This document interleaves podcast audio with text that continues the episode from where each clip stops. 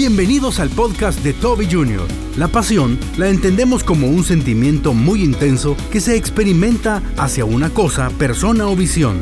Muchos estuvimos apasionados por Jesús al conocerle, pero ¿qué sucedió con esta pasión? ¿Dónde se fue? ¿Cómo podemos recuperarla? El cristiano de hoy camina con Cristo, pero anda deseando todos los días las cosas de la carne. Sus metas no son espirituales sus metas son carnales. Lo voy a probar como hombre. Nosotros queremos un mejor vehículo, una mejor casa, mejor ropa, mejores bienes, mejores cosas, pero son pocos los que dicen, Señor, yo quiero más de tu presencia. Continúa con nosotros y escucha, ¿y qué nos pasó? ¿No ha notado usted que la pasión para con Cristo ha bajado?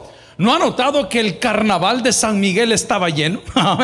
¿No ha notado que todos los lugares de diversión están llenos? No así la casa del Señor. Esto es un fenómeno de temporada. Diga conmigo, un fenómeno de temporada. Porque todos topan.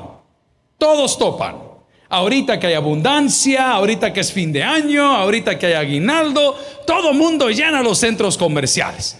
Allá por enero, como cuatro o cinco, se llena la casa del Señor. Porque usted se da cuenta que el aguinaldo se acabó, que el licor se terminó, que las fiestas pasaron, que las tarjetas están topadas y usted sigue con la misma mujer. Vamos a la palabra del Señor. Dice la Biblia en Santiago capítulo 4 versículo 8, acercaos a Dios y Él se acercará. Oremos al Señor. Padre, ábranos al corazón. Hoy queremos entender qué sucedió. ¿Por qué la pasión en el trabajo se ha apagado? ¿Por qué la pasión en el deporte que practicábamos se ha apagado?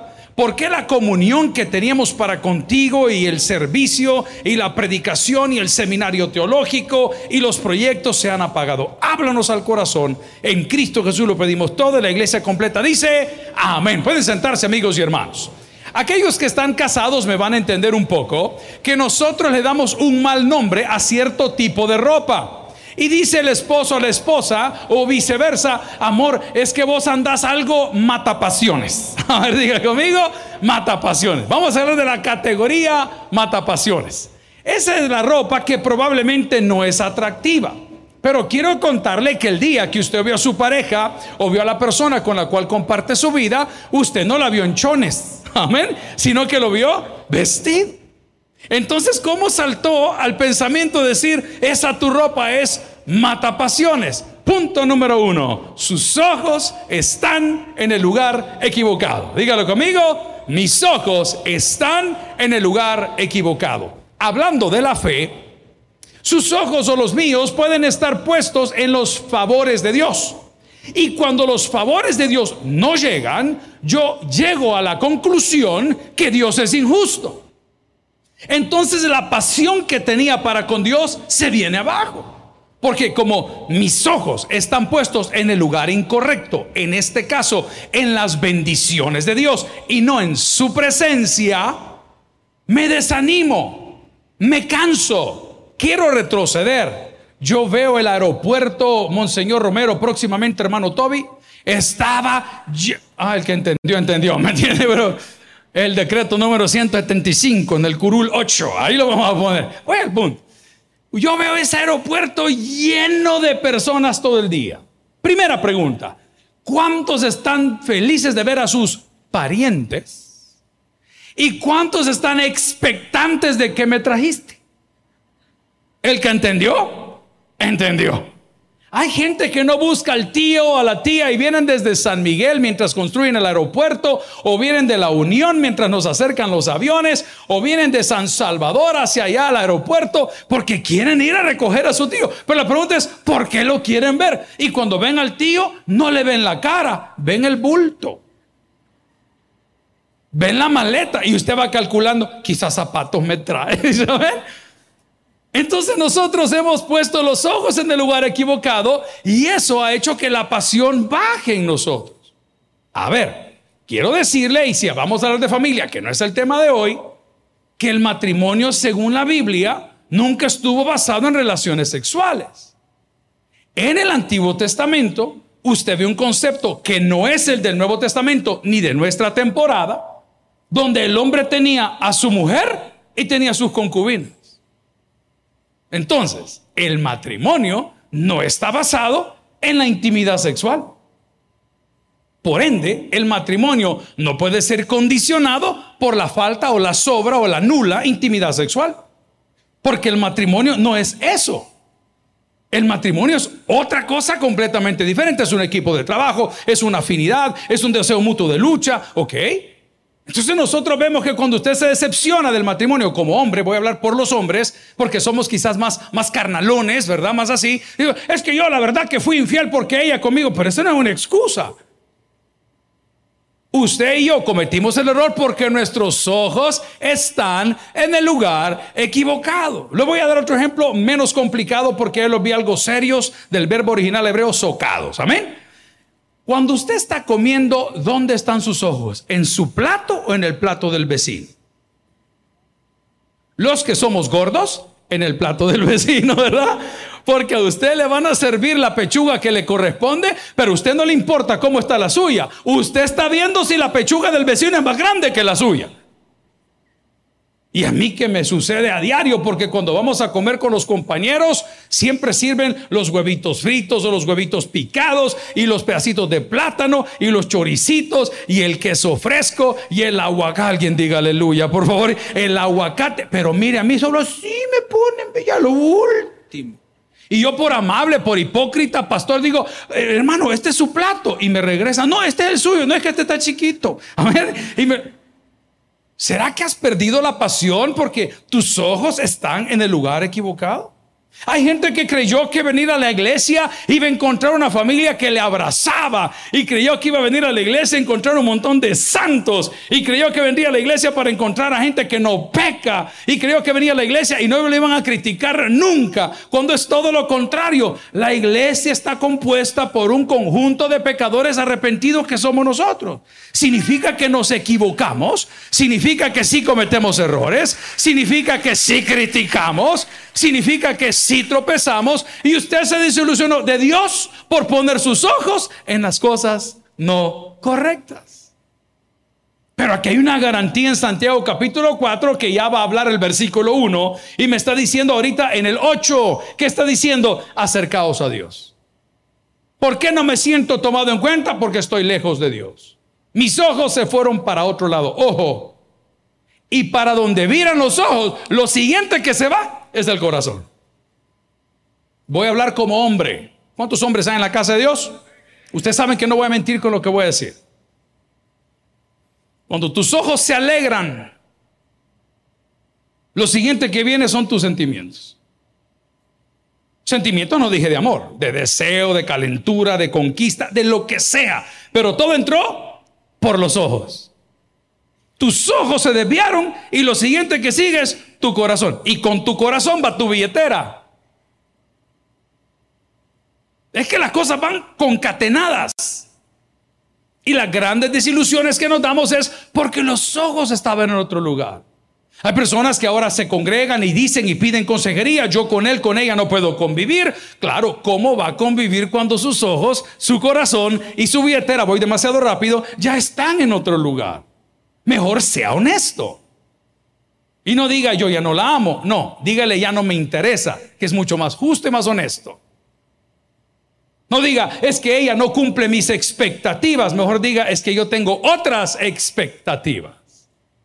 Entonces su oración no tiene que ser, Señor, vuélveme a ser un hombre fiel. Comience por lo honesto. Señor, que mis ojos estén en el lugar correcto.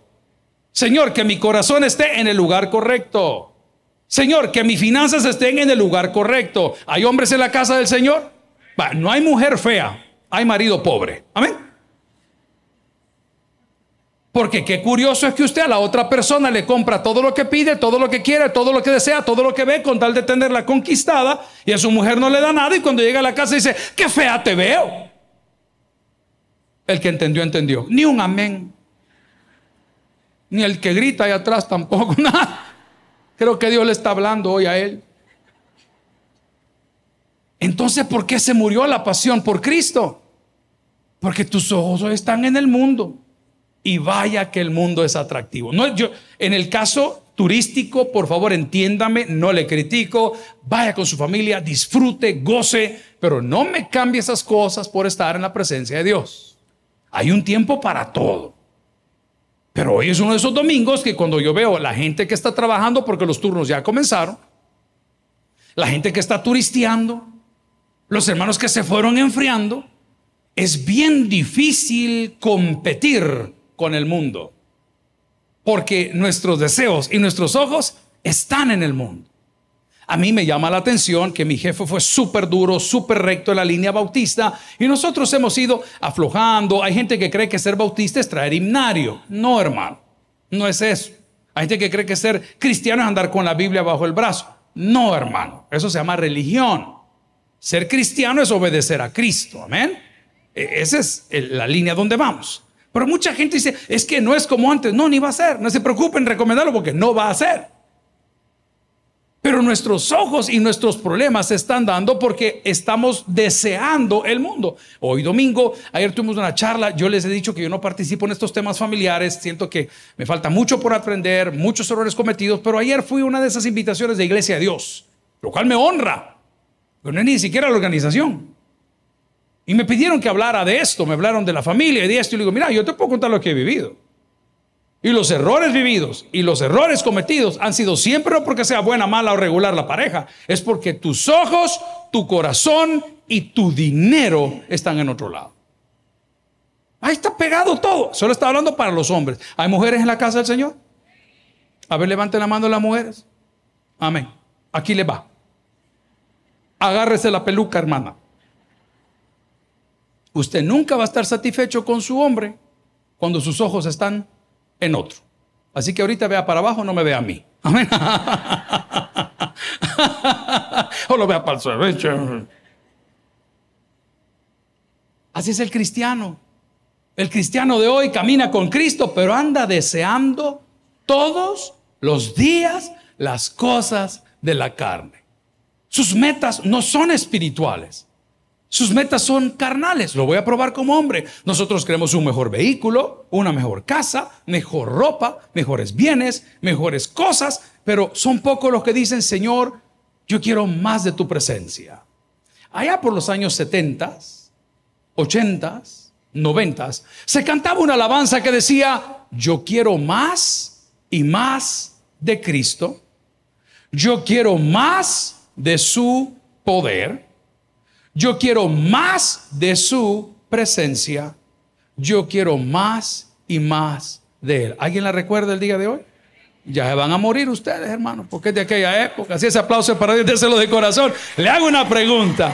¿Ha hecho usted el propósito en los últimos seis meses de decir, yo quiero más y más de Cristo? Yo voy a darle un poquito más de tiempo al Señor. No dije de servir. Por favor, tome nota. Dije de estar en su presencia. Le hemos dado un giro fuerte a la iglesia, fuerte. Aquí usted está bien alimentado si quiere someterse a la dieta. El día de hoy tenemos cinco reuniones, siete, nueve, once, una y tres de la tarde. Le tenemos el menú de palabra 24 horas al día, radio, televisión y un app de su iglesia para que usted crezca. Tenemos oración a las 12 de la noche, a las 3 de la mañana, a las 12 del mediodía. El día de mañana vamos a tener familias en Victoria por si anda flaqueando en esa área. El día martes celebramos virtualmente Torre de Oración que está en, todas las cosas de comunicaciones. El día miércoles le ponemos un culto a las 6 de la mañana para que usted que trabaja tarde se venga tempranito y alabe al Señor. Por la tarde le tenemos noche de amigos donde compartimos en familia y los jueves le tiramos noches de discípula. Los viernes abrimos las puertas a las 2 de la tarde y oramos de las 2 a las 8 de la noche todos los viernes. Los sábados amanecemos con jóvenes en Victoria y le damos la reunión para que la gente pueda venir. Una vez al mes tenemos la reunión de mujeres de fe para que solo las mujeres clamen al Señor. Una vez al mes tenemos reunión de hombres. No me diga que usted es un fracasado porque esto no funciona.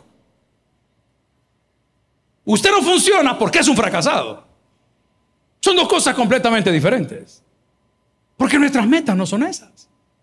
No deseamos conocer al Señor. Hombre, qué privilegio más grande. A mí me preguntaron ayer algo que no pude contestar. Si pudieras tomarte la foto con alguien, una foto, una, importante, ya sea que haya estado vivo o muerto, ¿con quién te gustaría tomarte la foto? Yo comencé a pensar en artistas de rock. Se lo soy muy honesto. Nunca dije con Jesucristo. Nunca dije con el ángel Gabriel. Señor, una con Eva, con Eva. A ver, nunca dije eso. Ah, yo sé que algunos con la serpiente, ¿me entiendes? ¿Cuáles son tus metas? ¿Qué fue lo que pasó? Ahora vaya conmigo a Santiago capítulo 4, versículo 1, porque ahí está la revelación de Dios para usted. Tengo una palabra. No, me está escrita, hombre, dice la palabra. ¿De dónde vienen las guerras y los pleitos entre vosotros? ¿De dónde vienen? De poner los ojos en el lugar equivocado. Y las redes sociales nos colaboran mucho. Porque en TikTok, para hacer tendencia, hay que hacer ciertas cosas. En Instagram, para hacer tendencia, hay que hacer otras cosas. En X, que para hacer tendencia en Facebook, hay que hacer otras cosas.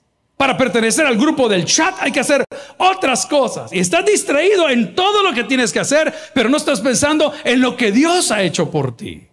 Ahí se va muriendo o se va matando esa pasión de estar en su presencia. La palabra me pregunta, ¿de dónde vienen las guerras o los pleitos entre vosotros? No es de vuestras pasiones las cuales combaten, escuche bien, en nuestros propios miembros. Uy, muchos de nosotros sabemos que no podemos comer ciertas cosas, pero comemos poquito. Mi papá decía esa cosa, dice, es que los cristianos roban poquito. Es que los cristianos chupan poquito. Y claro, lo hacía con humor, pero la realidad es que los cristianos no debemos de robar y debemos de meternos en esos vicios. Porque una vez haya picado, una vez haya entrado por tus ojos, el fruto codiciable te va a hacer tropezar porque parece que es bueno, pero es malo.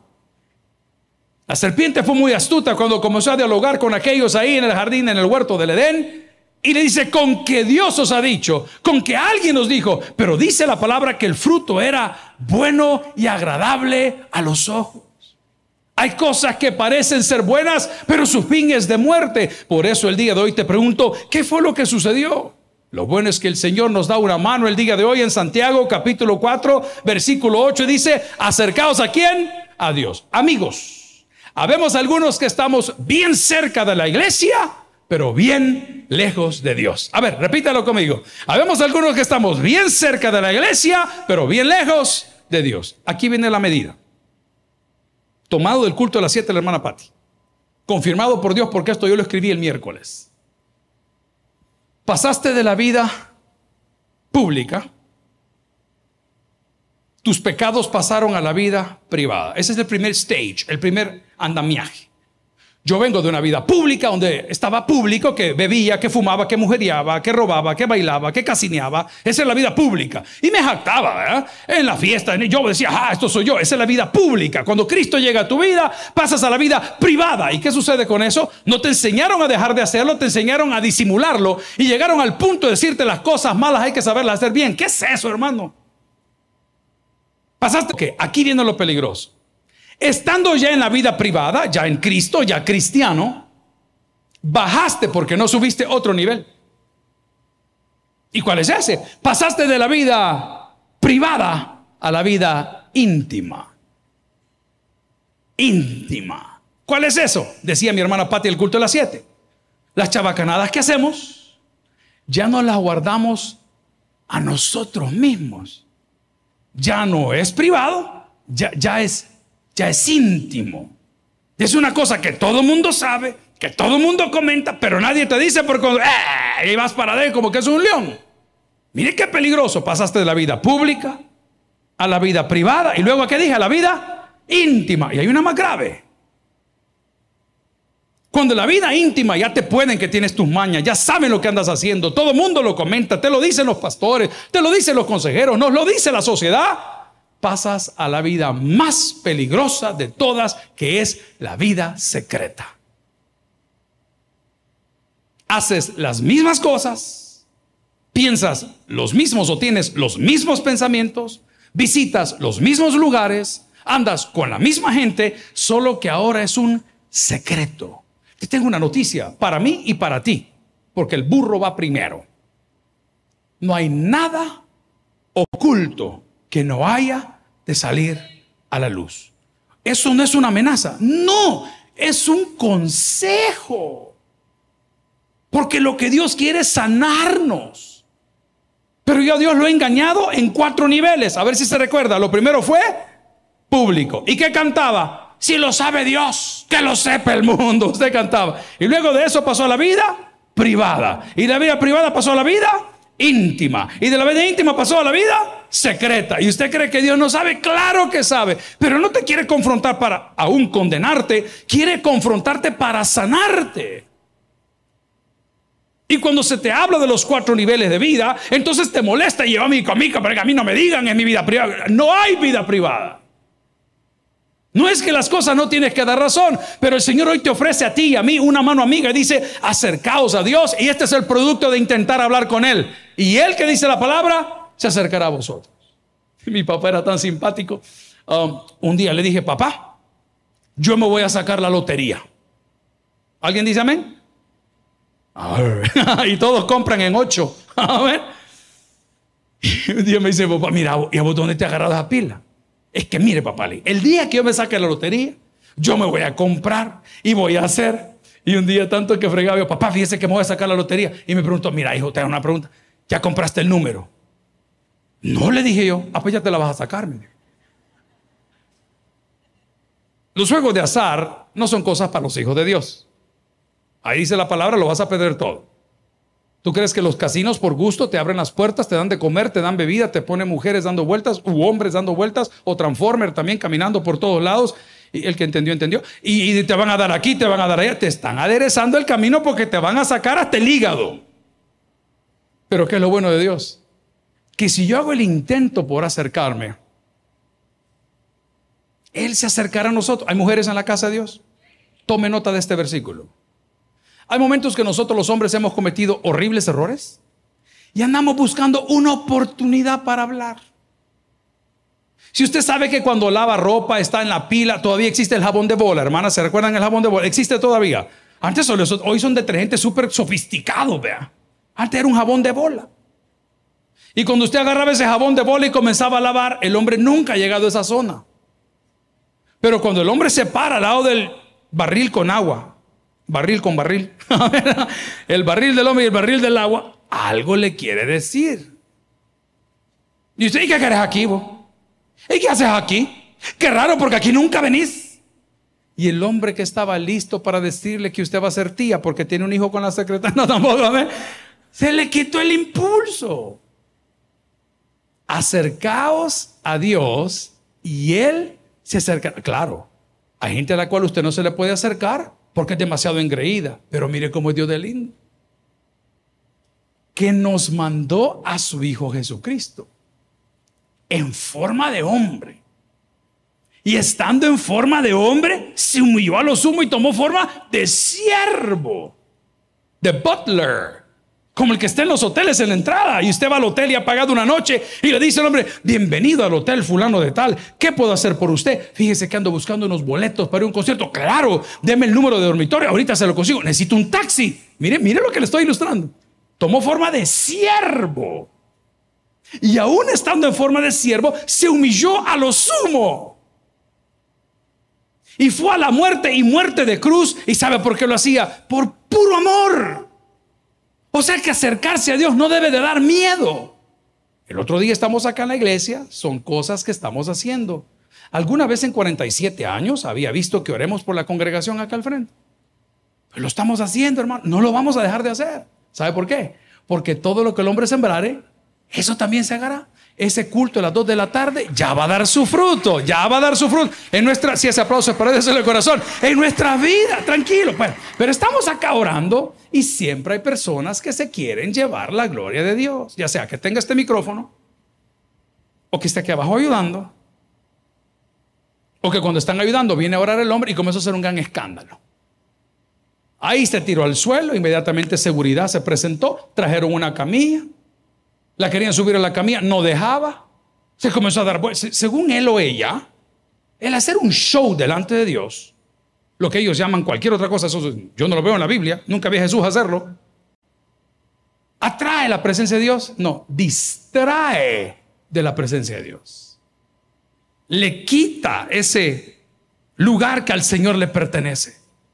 Pero si nosotros entendemos que cuando nos acercamos a Dios, él se acercará a nosotros. Espere su turno. Dígale conmigo, por favor. Espere su turno. Relájese, hermano. Relájese. Hay un semáforo espiritual. Yo no dije que Dios actúa así. Solo estoy tratando de ponerlo a nivel que entendemos todos. Cuando usted va en la cabeza del tráfico y el semáforo se pone en verde, ¿quién va a pasar primero? ¿El que estaba primero o el que estaba de último? El que estaba primero. Pueda que dos o tres veces cambie el semáforo, pero va a llegar su turno. El problema es que nosotros tenemos prisa ante un Dios que es eterno.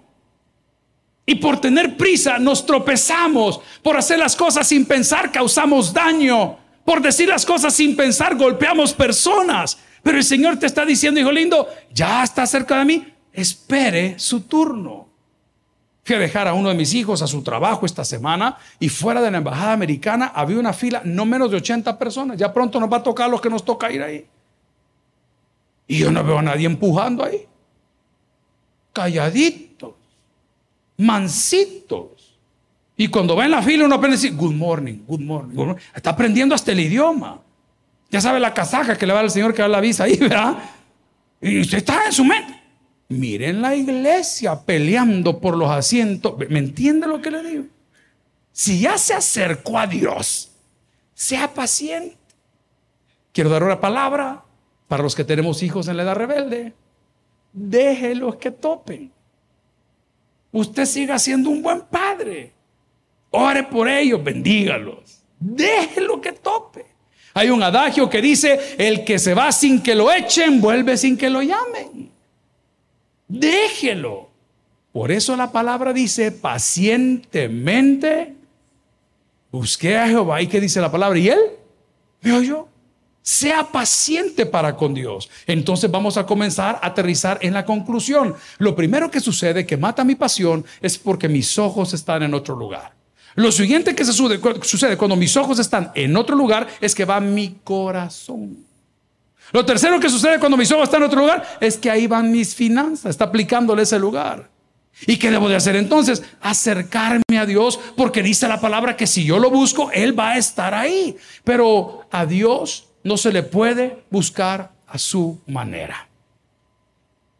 Vaya conmigo en la Biblia al Evangelio de Juan capítulo 14 versículo 6, que lo menciono mucho en esta iglesia, y son palabras claras de cómo encontrar al Dios de la Biblia. Yo no sé si usted tiene un Dios de su imaginación, pero el Dios de la Biblia dejó preestablecido cómo yo me puedo acercar a Él. Y su palabra dice, Jesús le dijo, ¿palabra de quién es? Palabra de el Señor mismo. ¿Y qué le dijo? Yo soy el camino. Véame para acá, diga conmigo, yo soy el camino. No busque otro camino, hermano. Ayer estamos peleando con mi hijo menor en una manejada de casi 40 minutos. Y le di un consejo que yo aprendí en el colegio. El punto más cercano entre dos destinos es una línea recta. Quiero que lo repita conmigo para que le sirva toda la vida. El punto más cercano entre dos destinos es una línea recta. Ahora, si usted va a tomar un avión y va a hacer un viaje intercontinental, las reglas de aviación son diferentes. Y tiene que bordear aeropuertos donde puede en una emergencia aterrizar ese avión. Por eso se tarda tanto. Pero si usted se arriesga, como lo han hecho los que han roto récords, dice, fulano rompió el récord alrededor del mundo, es porque van tomándose, jugándose la vida en una línea recta. Pues el cipote aquí tras de la iglesia, subo a la zona rosa, voy al redondel de no sé dónde, bajo por el hospital El Salvador, llego a la iglesia, voy, mira hijo, le digo, eso suena largo, yo prefiero irme aquí sobre la Manuel Enrique Araujo a topar. No me dijo, es que es más rápido. No, no fue eso lo que me dijo, es más corto, me dijo. No le dije, puede ser más rápido, pero no es más corto. A ver si entendió. Mucha gente le quiere llegar al Señor. Primero vienen aquí como que le hacen un favor. Señor, aquí estoy. a mí me encanta. Yo me pregunto cómo lo verán los ángeles a Jesús. Y a nosotros qué nos importa que ha venido este aquí. Vea. Señor, aquí estoy. Oiga esto. Haz de mí lo que tú quieras. si Él te hizo así de feo, fue Él así de deforme como nos hizo, fue Él. Así de peludo, así de calvo, fue Él. Estas tus palabras ante el Dios Todopoderoso. Haz de mí como quieras, si siempre lo va a hacer. Él es Dios. Pero si vienes acá, calladito, te sientas, y comienzas a clamar al Señor diciendo, Señor, ten misericordia de mí, te voy a garantizar que tus bendiciones van a llegar más claras, más rápido. ¿Por qué?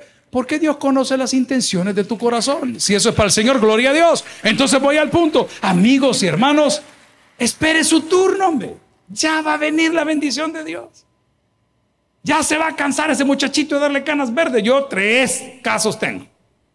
Ah, momentos que usted decía, yo no sé qué hacer.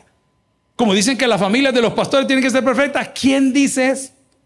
Nada que ver, déjenlos que topen. Ahí tengo un amigo pastor que está luchando con su hijo. Le digo, dale tiempo, dale tiempo, amalo, abrazalo como el Señor nos ha hablado. Pero nosotros queremos buscar otro camino. La Biblia en Juan 14, 6, vuelva conmigo, dice, Jesús dijo, ¿qué dijo? Yo soy el camino. No se vaya corriendo de la verdad. El problema es que hay revelaciones de todo tipo. A mí me toca, tengo 30 años de estar haciendo televisión y de ver y monitorear radio, entonces yo veo todos los programas de todos. Y salen con unos inventos, hermano, que asustan. Por ejemplo, dicen esto, aquí está la presencia de Dios. Y comienzan a sonar todos los timbales. Yo siempre busco la cascabel que me va a picar. Y lo curioso es que después de le pasan el canasto. Bien raro, ¿va? Ah, aquí, ah, reunidos en mi nombre, ahí estoy yo. Dios nunca te ha dejado solo. Gloria al Señor por ello. Entonces te puedo decir que no te apartes de la verdad. Jesús dijo, yo soy el camino, la verdad y la última, ¿cuál es? Ok, ya con eso entiendes que si te separas de Él, nada podemos hacer.